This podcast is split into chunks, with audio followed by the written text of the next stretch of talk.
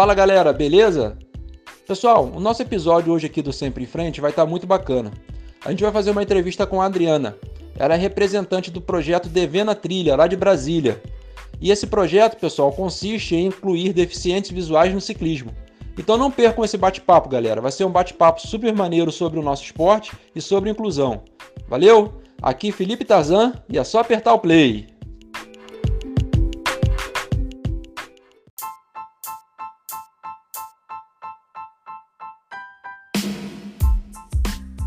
Bom, galera, vamos começar aqui a entrevista com a Adriana, falando um pouquinho do projeto TV na Trilha. É, mas antes de começar a entrevista em si, eu gostaria de começar agradecendo, Adriana, a oportunidade que você está nos dando aqui do Sempre em Frente de fazer essa entrevista. E uma entrevista tão importante que, que falando de inclusão. Muito obrigado mesmo pela sua presença, pela, pela sua disponibilidade de responder nossas perguntas. É, então, vamos começar a entrevista em si. Adriana, eu vou começar de uma forma que eu sempre começo com os nossos convidados. Eu sempre faço a mesma pergunta, né? Então vamos lá. Como que começou, Adriana, a tua relação com a bike? É, você aprendeu a pedalar sozinha? Com quantos anos? Alguém te ensinou? Como que começou a tua história com a bike? Fala aí para os nossos ouvintes.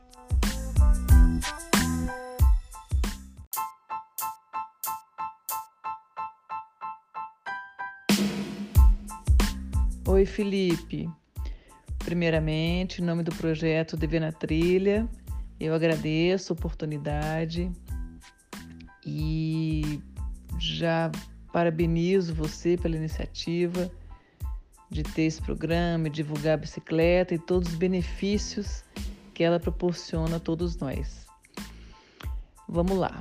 Eu aprendi a andar de bicicleta muito pequenininha. Eu acho que eu tinha seis, cinco, seis aninhos e foi meu pai que me ensinou. Minha primeira bicicleta foi uma calóizinha com rodinha e eu me lembro como se fosse hoje. Eu acordei, foi no Natal e eu acordei de manhã e a bicicleta estava no meu quarto com um laço de presente envolvendo ela. Foi uma alegria enorme, um sonho mesmo, que era muito caro ter bicicleta, então para mim aquilo foi uma conquista muito especial. Nesse mesmo dia, eu moro em, morava em prédio aqui em Brasília. A gente desceu, eu e meu pai, ele foi me ensinar a andar de bicicleta. Foi incrível. Eu, se não me engano, fiquei aí talvez um mês andando de rodinha e aos pouquinhos ele foi tirando a rodinha até que eu consegui andar sem nenhuma rodinha e curtia muito. E daí em diante foi só curtição mesmo.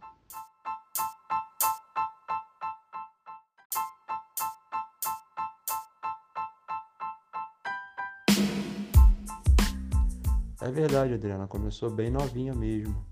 Eu comecei de uma maneira meio tardia, né? Eu comecei aos 12 anos. É, eu via meus, meus amigos de infância é, brincando com a bicicleta e eu era o único que não sabia andar. E um dia peguei uma bicicleta que estava lá na casa do meu pai, uma Aro 26, encostei no muro da vizinha, falei, ah, seja o que Deus quiser. Aí saí pedalando de lá, peguei o jeito, não, não caí, não aconteceu nada e fui pegando o jeito de fazer as curvas, tudo direitinho e desde então estou aí até hoje também. Mas vamos lá, Adriana. É, como que surgiu a ideia do projeto DV na Trilha? Explica pra gente o que é o projeto né, DV na Trilha e como que surgiu esse, esse, é, é, essa atividade de inclusão com os deficientes visuais no ciclismo. Conta aí para os nossos ouvintes.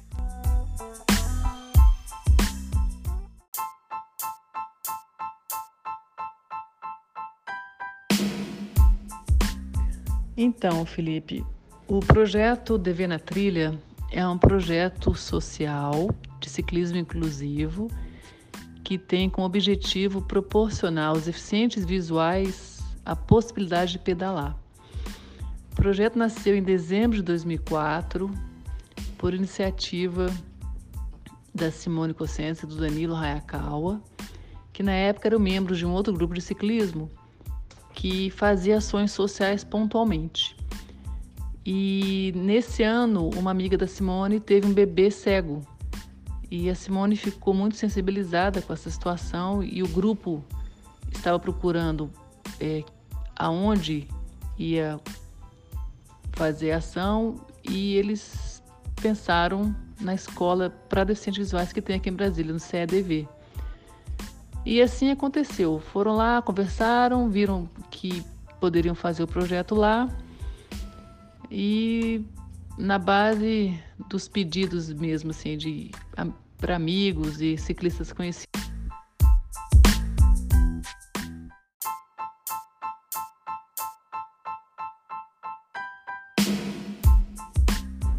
Então, o pedido para amigos e ciclistas conhecidos conseguiram cinco tandens e marcaram dia e hora lá no CEDV e fizeram passeio com a galera. E a reação das pessoas foi muito mais positiva do que eles estavam imaginando. No mesmo dia já perguntaram quando é que eles iam voltar, quando é que ia ser de novo. As pessoas se emocionaram, pessoas chorando, dando um feedback super positivo. Os próprios condutores que, que se disponibilizaram também ficaram muito emocionados. E naquele dia eles viram que não poderiam mais parar. Então, dessa forma bem despretensiosa, nasceu o Dever na Trilha.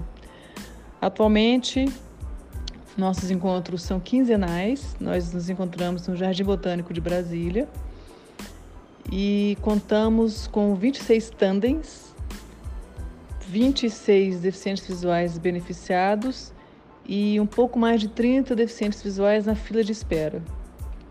É um projeto voluntário, essencialmente voluntário, e que depende de doações, da boa vontade das pessoas e que, graças ao trabalho sério, comprometido, é muito respeitado aqui na cidade, reconhecido até por outros grupos de outras cidades referência para vários grupos, inclusive.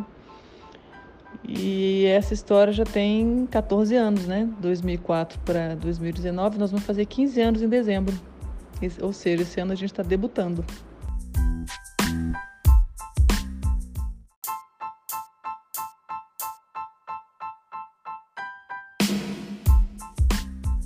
Nossa, Adriana, muito legal a história do Dever na Trilha.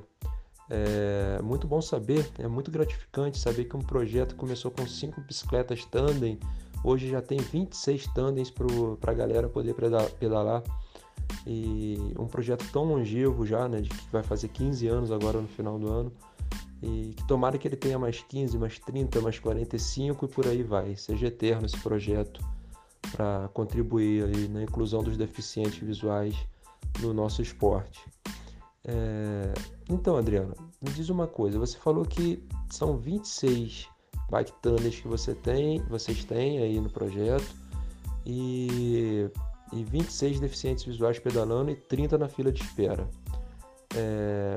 Como que vocês fazem esse cadastro, do deficiente visual? E, e, essas bicicletas, elas são do projeto ou elas são do, dos próprios guias ou dos próprios deficientes? Como é que funciona é, essa logística aí de, de, de pedais do, do, do, do projeto e, e, a seleção dessa, dessa galera aí para poder pedalar?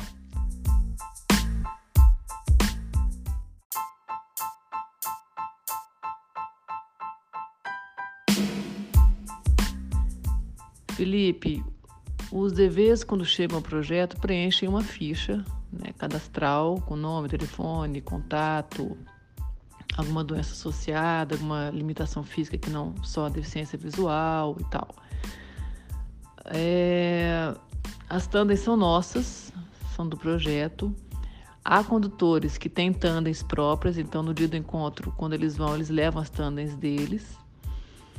E a vaga depende de algum dever de existir por algum motivo, ou atestado médico, ou trabalho, alguma coisa que possibilite que a galera da fila de espera suba, né, entre no projeto efetivamente.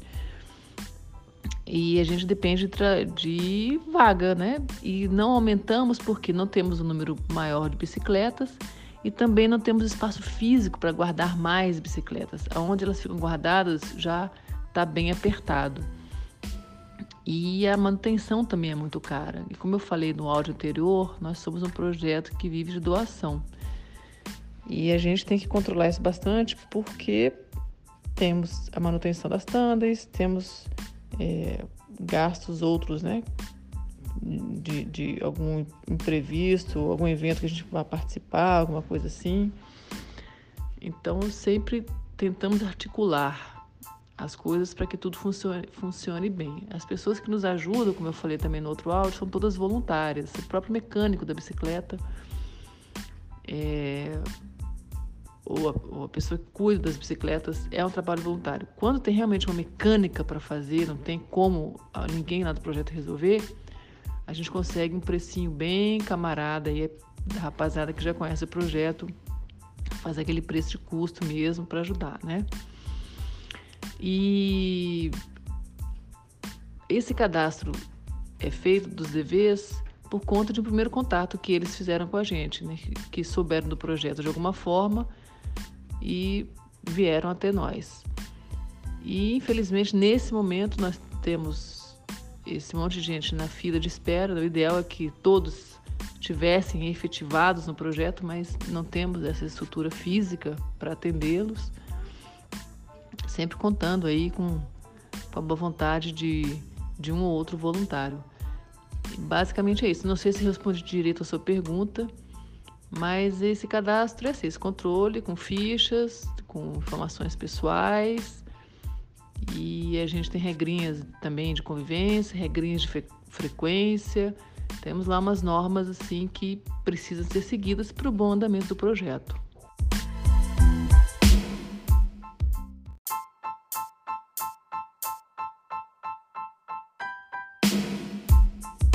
uma informação importante. Nem todo deficiente visual que chega ao projeto tem o perfil de ciclista ou que vai gostar de pedalar. Já aconteceu, mas é bem tranquilo porque a pessoa vê que não é muito a praia dela e né, abre mão, cede a, a vaga e tal. Por isso que na ficha cadastral a gente pede para escrever as condições físicas, se tem alguma doença associada, se tem alguma outra limitação além da deficiência visual, né? falar um pouquinho, conversar com a gente um pouquinho sobre o que ela imagina que é o projeto e tal, né? A gente bate um papo antes com as pessoas, explica todo o funcionamento. Como eu falei no outro áudio, tem um, um, regrinhas, tem normas que a gente precisa passar para as pessoas para que todo mundo saiba exatamente como é que funciona, para que não tenhamos dificuldades aí de relacionamento mal entendidos.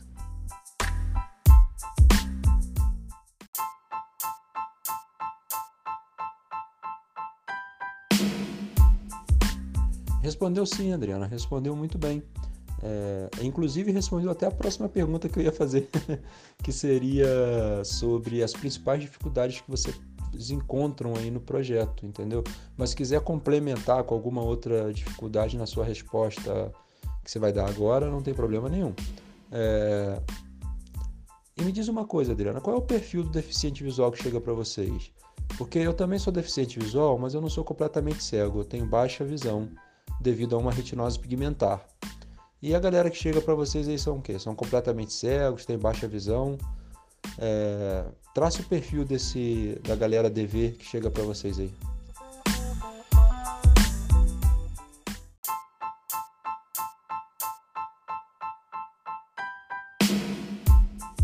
Então vamos lá, vamos falar do perfil primeiro. Felipe chega de tudo. Tem cego total, baixa visão, surdo cego, pessoas que perderam a visão adultas, pessoas que nasceram cegas, pessoas que vêm perdendo a visão, assim como você. Temos alguns casos de retinose pigmentar, pessoas que têm nasceram cegos, conseguiram um transplante e recuperaram um pouco da visão. E tem muitas patologias associadas. A gente tem DV que é diabético, DV que tem é, outros problemas de saúde, é, é por aí. E a principal dificuldade do projeto é voluntário. A gente depende de voluntário para o projeto acontecer, principalmente de condutor voluntário, para levar a galera, né? Nós somos nove coordenadores, sendo quatro da coordenação geral e os outros cinco das coordenadorias específicas. E a gente não dá conta de atender os 26, né? E é um público muito flutuante, porque justamente sendo voluntário, a gente nunca sabe quem estará no sábado. A gente sempre solta o convitinho na, na semana do pedal, a gente faz toda a divulgação. Mas é uma caixinha de surpresa. A gente vai saber realmente quantas pessoas irão no dia. E a gente tem volta e meia faz campanhas aí para sensibilizar as pessoas, tal, porque tem, tem umas épocas que não sei o que acontece, que dá aquela baixada assim. Já aconteceu da gente ficar sem pedalar com a galera, ou fizemos lá um pedido, teve dever que não pedalou no dia porque não tinha gente para levar e tal. Mas mesmo assim, ao longo desses anos, a média é mais positiva, sabe? A gente tem conseguido manter uma média de pessoas participando e tal, sem precisar abrir mão, porque falta condutor.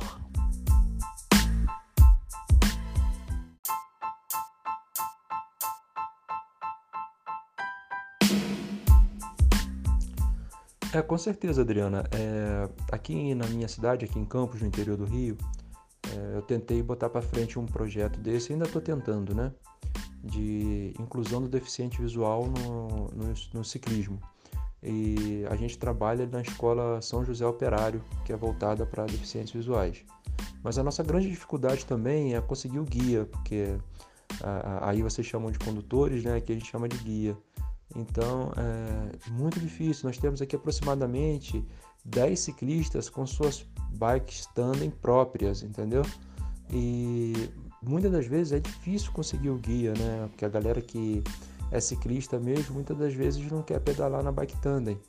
E, e a galera que não é ciclista, às vezes tem até boa vontade para guiar, gosta, mas às vezes guia uma vez, vê que não é, como você falou, vê mais ou menos que não é aquilo que quer, né? e, e, não, e não continua guiando, entendeu? Aí a gente esbarra nessa dificuldade também. É, mas na sua resposta, Adriana, me, você me despertou uma curiosidade, né? Eu sou estudante de História aqui na Universidade Federal Fluminense e no semestre passado eu fiz a disciplina de Libras, né? E para mim foi extremamente difícil, né? Com a baixa visão, conseguir interpretar os sinais, foi uma coisa muito, muito mais tátil, né? Para mim do que visual. E como é que se dá, Adriana, essa comunicação, como você falou no perfil dos deficientes visuais, com, com um, um, cego surdo, né?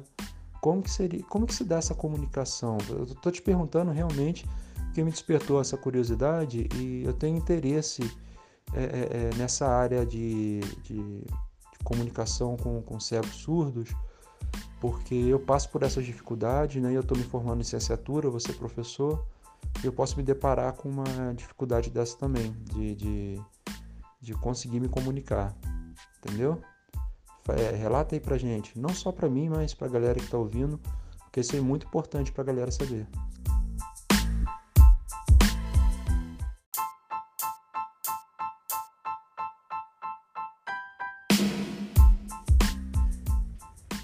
Pessoal, é o seguinte, Lá no projeto, nós temos atualmente um surdo cego só. Na verdade, a nomenclatura nem é tão adequada para ele porque ele tem baixa visão e surdez associada. Assim como os outros que já passaram por lá. Todos tinham baixa visão e surdez associada. Teve uma época, alguns anos atrás, que foi de uma forma bem experimental, uma que era cega total e surda. E com ela a comunicação era é ainda através de libras tátil. E com essa galera que tem é, baixa visão e surdez associada, a gente conversa por, por, libras mesmo. Eu mesmo falo libras, aprendi. Um deles que foi meu professor e por conta dele eu me senti motivada e fui fazer o curso de libras. Não terminei, estou no, no nível avançado e gostei bastante, gosto bastante, recomendo que quem se interessar vá atrás, porque realmente abre muitas possibilidades. A interação dos cegos com os surdos cegos, ela realmente fica limitada, porque para fazer a Libras tátil tem que ter uma noçãozinha e, é, enfim, ter lá um mínimo de, de interesse também para se comunicar. Um ou outro lá que mostra mais interesse e tal, e que esse surdo cego ensina, consegue lá uma comunicação mínima, mas de forma geral não, ele fica muito mais na dele e a gente ajuda. Atualmente estamos com duas voluntárias que conversam em Libras com ele, então isso está fazendo uma diferença muito grande, porque senão ele ficaria muito isolado. E fora isso, a gente vai descobrindo formas de nos comunicarmos com ele.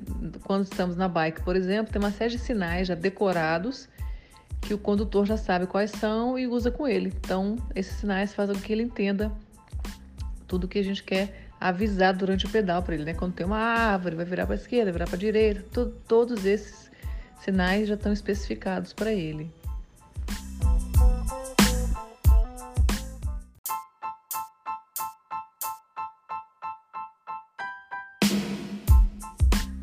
Então, Adriana, há alguns instantes atrás a gente estava conversando sobre o cadastro dos deficientes visuais aí no projeto.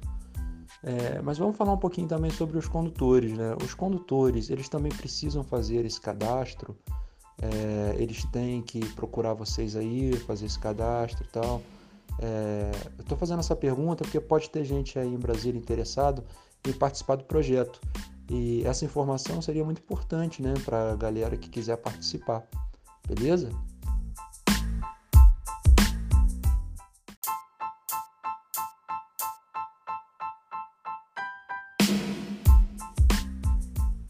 Felipe, os condutores não precisam fazer esse cadastro. O que a gente pede a eles é só disponibilidade mesmo, de estarem lá de coração aberto.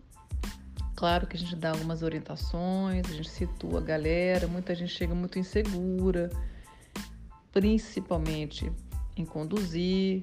Mesmo ciclistas mais experientes é, um ou outro chega assim mais ressabiado, porque mal ou bem é uma responsabilidade, né?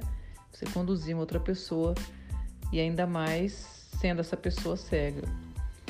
Então é isso, a gente pede só estar tá lá de coração aberto e participar dessa mágica com a gente. É um grande encontro, Felipe. É um, uma revelação para o condutor que chega, para o DV que chega, o DV que está lá amizades acontecem, namoros já aconteceram. É um grande encontro, uma grande família que cada encontro se fortalece, que a cada encontro se fortalece, né?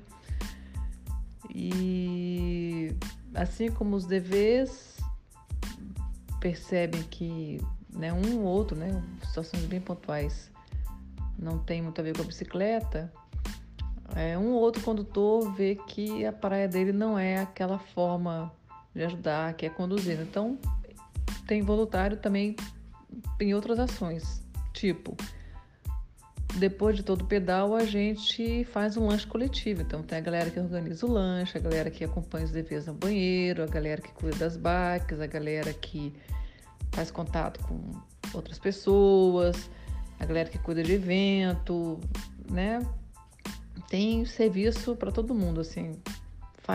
As amizades que surgem, acaba que o condutor se disponibiliza em outros dias e horários para pedalar com o DV, e eles se organizam, enfim, aí é coisa que cada um vai construindo pelo, por si próprio.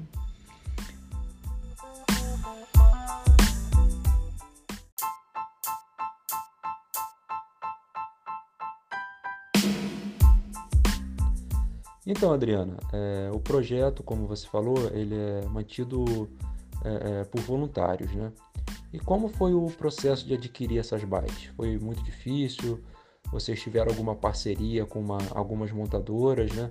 Porque a minha bicicleta, ela é da, ela é da Houston, né? Aquela KB2. E eu transformei ela um pouco, eu deixei ela mais ou menos com uma configuração de mountain bike. Ela é praticamente uma mountain bike hoje em dia, entendeu? E como é que vocês é, é, é, fizeram esse processo de adquirir a bike? Eu comprei diretamente com a Houston porque eu tinha um CNPJ, aí eu consegui um, um descontozinho legal. É, mas como é que foi para vocês aí esse processo de adquirir as 26 bikes aí do projeto?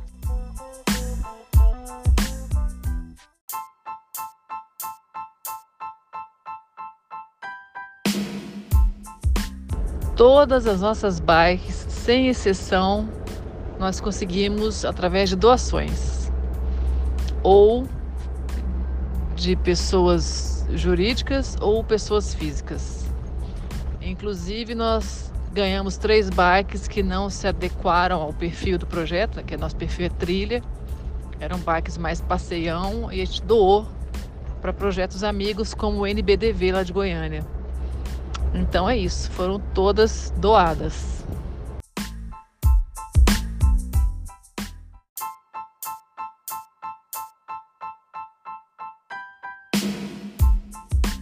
Teve um ano que eu não me lembro exatamente qual foi, que nós participamos de um concurso da, promovido pela Fundação Volkswagen. E nós ganhamos esse concurso. E com o dinheiro do prêmio a gente comprou uma bike.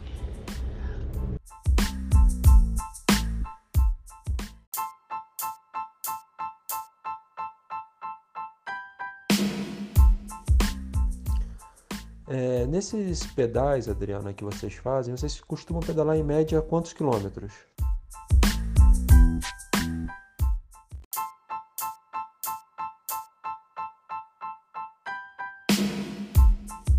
São pedais bem tranquilos, Felipe. Média 15 quilômetros, não passa disso não. Porque a área permitida pela administração do Jardim Botânico, ela é mais restrita e a maior trilha que nos é permitido fazer tem 15 quilômetros.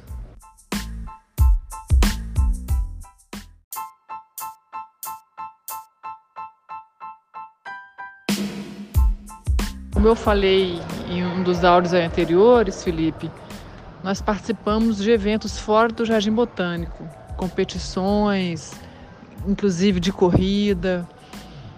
E alguns DVs têm um perfil mais competitivo e nos surpreendem mesmo com conquistas bem interessantes, tipo Audax, uh, o Desafio do Limites, que é uma prova aqui de Brasília, que é mais de 100 quilômetros. Teve DV que já foi para o Rio de Janeiro pedalando. Nós temos a Dalto Belli, que é uma baixa visão, que já fez é, desafios de MTB na Chapada Diamantina, já foi para o exterior competindo. Ele é muito forte, pedala bastante, tentou o índice paralímpico, mas infelizmente não conseguiu porque o condutor dele teve um problema e eles não conseguiram terminar o treino a tempo de tentar o índice. Mas lá no projeto é isso que eu te falei: 15 quilômetros é o máximo, e quando a gente tem algum evento externo, aí realmente já é uma coisa que exige mais da galera. E eles curtem, viu?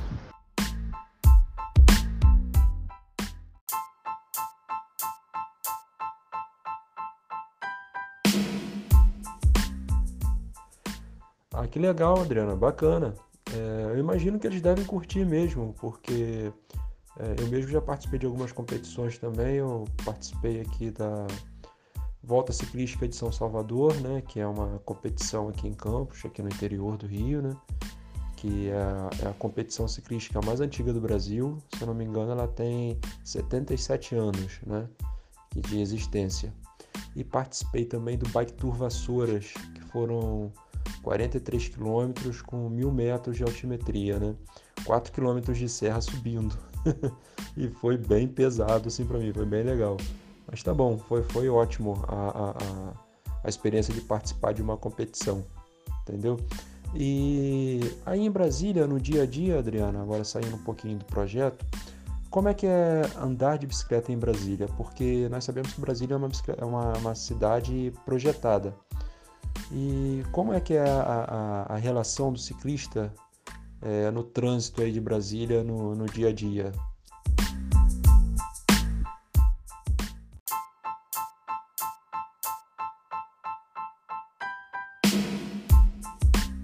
Felipe, é uma relação ainda bem delicada, bem sensível.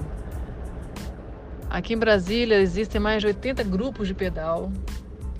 Tem um movimento mesmo pela bicicleta bem importante, bem estruturado, inclusive. Muitos eventos com ciclistas. A gente vê muitos ciclistas final de semana treinando pelas ruas, tanto Speed quanto MTB. Mas tem muito para ser feito ainda.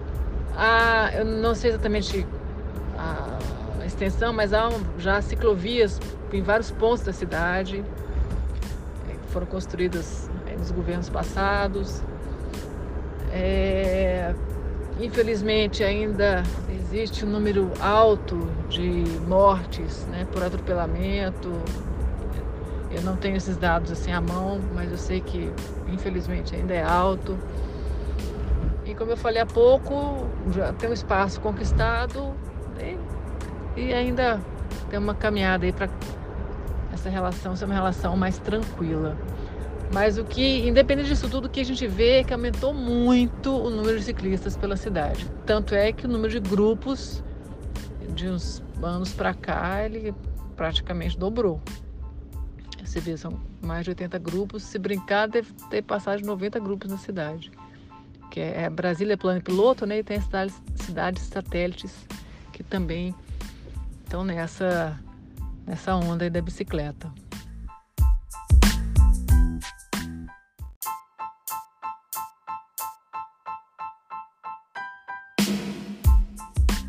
É verdade, Adriana. Essa relação no trânsito com o ciclista é realmente muito complicada. E o ciclismo eu acho que ele está crescendo no Brasil inteiro, né? De maneira assim, exponencial. Muita gente está aderindo ao esporte e está aderindo à bicicleta também como meio de transporte, o que é muito legal, né? É uma, um tipo de mobilidade sustentável. Isso é muito interessante para o desenvolvimento do país e para a proteção do nosso meio ambiente, né? É, mas Adriana, me diz uma coisa. Vocês é, é, é trabalham com, com elementos personalizados do, do, do, do projeto, do Dever na Trilha, como caramanholas ou camisas. É, eu estou perguntando pelo seguinte, porque se vocês trabalharem, eu estou com interesse de adquirir camisas do, do projeto de vocês para mim e para minha esposa. E a outra pergunta é a seguinte: a galera que quer participar do projeto como condutor, ou deficiente visual que quer conhecer o projeto, se inscrever, como é que eles procuram vocês? Ele, onde é que eles acham vocês? Nas redes sociais, Facebook, WhatsApp, é, é só pessoalmente, marcar aí com vocês? Como é que a galera faz para se aproximar do projeto DV na Trilha?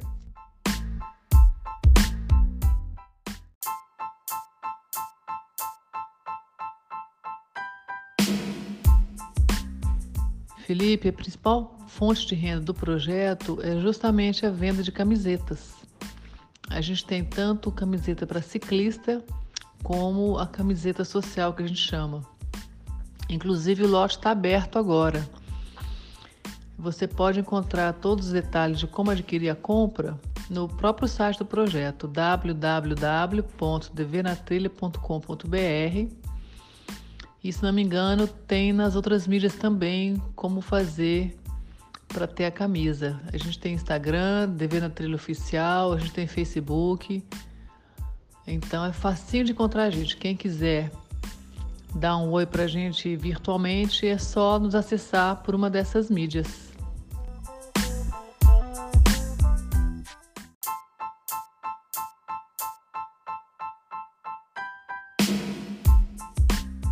Bom, Adriana, nós estamos chegando ao final aqui dessa entrevista, uma entrevista muito proveitosa, muito legal, sobre o projeto DV na Trilha.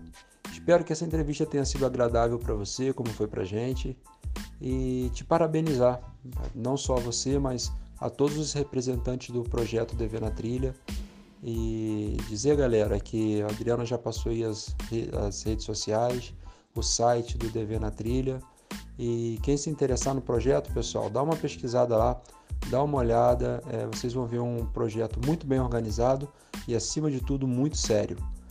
E vamos comprar a camisa, pessoal. Vamos comprar a camisa do projeto que é muito interessante e, e vai ser legal para a gente ter e fomentar um projeto tão legal quanto o Dever na Trilha. Adriana, agora nas suas considerações finais você pode falar o que você quiser. O canal aqui oferece toda a liberdade para seus convidados e pode fazer uma reivindicação, pode mandar agradecimentos. O que vier na tua cabeça pode mandar para gente. Valeu, Adriana.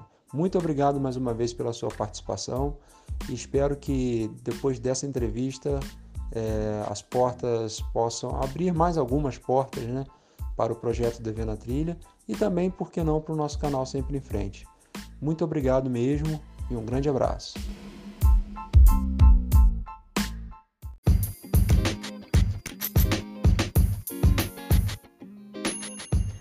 Felipe, vou resumir as minhas considerações finais em oito letrinhas. Gratidão. Gratidão pela oportunidade, gratidão pela sua generosidade, pelo seu interesse pelo projeto, pelo interesse em conhecer um pouco mais a nossa história, entender um pouco mais a nossa caminhada. E reitero o convite que eu já fiz. Esperamos você aqui em Brasília. Quem mais do Rio quiser vir nos conhecer aí de Campos, estamos aqui de braços abertos. É sempre muito bom trocar experiência, conhecer pessoas novas, ainda mais nessa vibe bacana do ciclismo inclusivo, do ciclismo, do ciclismo inclusivo. É, como eu falei também, é uma grande família que, graças né, aos corações que vibram na energia positiva aí, só aumenta. Essa família só aumenta. Então, é, é isso. É plena de gratidão mesmo, em nome do projeto TV na Trilha, de toda a coordenação dos voluntários e principalmente dos DVs. Eu espero realmente ter contribuído de uma forma muito bacana e positiva para o seu programa e aproveito também para já desejar sucesso, que você atinja aí muitas pessoas, que você também cresça e leve essa sua ideia bacana cada vez mais à frente. Beleza? Um grande abraço e seguramente nos vemos por aí. E eu vou terminar com o nosso lema, que antes de todo pedal a gente grita o nosso lema, que é todos juntos somos fortes. Um abraço.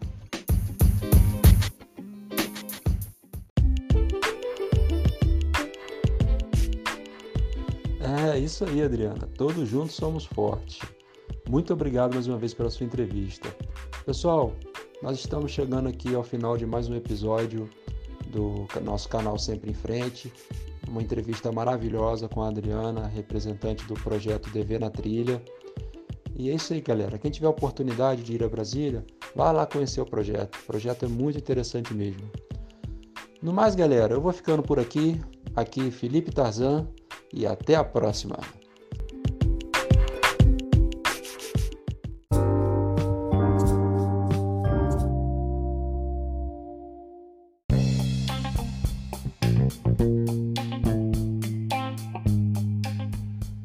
Então, galera, passando só para retificar uma informação que a Adriana passou e que ela me disse que ela se equivocou um pouco nos números. Então, é, vamos passar aqui a informação correta. É, o projeto Devendo a Trilha está atendendo atualmente 22 deficientes visuais e tem 25 bicicletas, sendo que duas estão emprestadas e uma está quebrada. Valeu, pessoal? É isso aí. Até a próxima!